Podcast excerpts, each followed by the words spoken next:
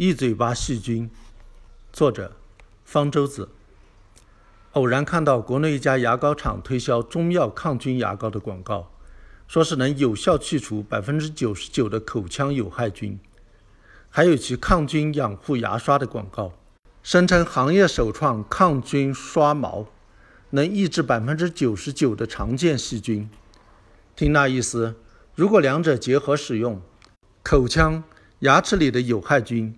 常见细菌都要被赶尽杀绝了，这很能迎合消费者的心理。一般人总认为，我们一天刷两次牙，除了清洁牙齿、去除异味，不就是要消灭口腔、牙齿上的细菌吗？那么你有没有想过，口腔里的细菌有多少种？说出来吓你一跳。通过基因测序可以估计出，一个健康人口腔内的细菌多达两万五千种。这些细菌分布在唾液、口腔黏膜、舌头、牙齿等地方。这些地方的细菌种类也不太一样。比如牙齿，它和其他地方不一样，表面是光滑的，只有一小部分口腔细菌能够长在那里。即便如此，牙齿表面上也能检测出多达一千种的细菌。不过不用担心，这么多种细菌，大多数对人是无害，甚至友好的。有害的只有少数几种，比如导致龋齿的有害菌主要是变形链球菌、乳杆菌；导致牙龈炎的主要是普氏中间菌、牙龈卟啉单胞菌。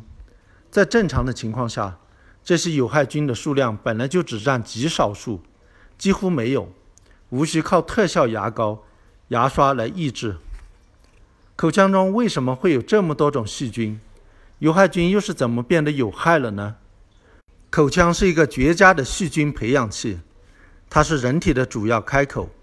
外界的细菌通过空气、灰尘、食物进来，并在那里存活下来。空气能为吸氧细菌提供氧气，不过有的细菌是厌氧的，没有关系，这些细菌也能找到地方躲起来，不暴露在空气中。唾液不断地滋润着口腔。让它的温度保持在三十五到三十六度，pH 值保持在六点七五到七点二五。对许多种细菌来说，这是最佳的生长温度和酸碱度。唾液中的氨基酸、蛋白质可以作为细菌的养料，当然，食物残渣也是它们的养料。食物残渣中对牙齿影响最大的是里面的糖，它们被细菌分解，变成了乳酸等酸性物质。在酸性条件下，牙齿会脱矿，牙釉质表面的钙、磷脱落。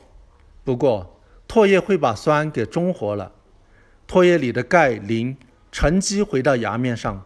在正常情况下，牙齿的脱矿与再矿化处于平衡之中。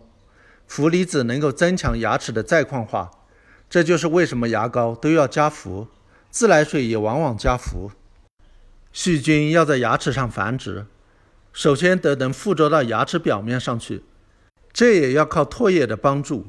新长出或者刚清洁过的牙齿表面上还没有细菌，这时唾液流过，在牙齿表面上留下了一层糖蛋白组成的膜，这样细菌就可以粘附上去了。细菌是可以相互粘附的，即使不同种类的细菌也可以粘在一起，这样一层层的细菌。粘在牙齿表面上，形成了一块块浅黄色的生物膜，也就是牙斑。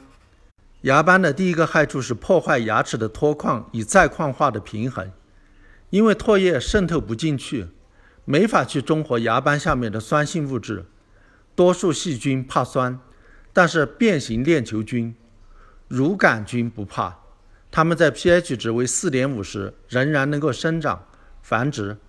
让牙斑的小环境越来越酸，牙表脱矿就越来越厉害，出现了龋齿就不能再恢复了。牙斑的第二个害处是会导致牙周病，长在齿龈缝的牙斑刺激着牙龈，让它出现炎症反应，加剧龈沟液的分泌。龈沟液主要成分来自血清，含有丰富的蛋白质，这对某些细菌来说是上等养料。它们能把蛋白质给消化掉，蛋白质被降解的结果和糖降解的结果相反，让周围环境呈碱性，由唾液维持的酸碱平衡往另一个方向被打破，pH 值能超过七点五。口腔中多数细菌没法在碱性环境中生存，普氏中间菌、牙龈布林单胞菌等嗜碱细菌趁机大量繁殖，导致牙龈炎。有人就会觉得自己上火了。牙齿和皮肤、黏膜等地方不一样，它的表层不会自己脱落，所以上面的菌斑不会自己掉下来，要施以外力。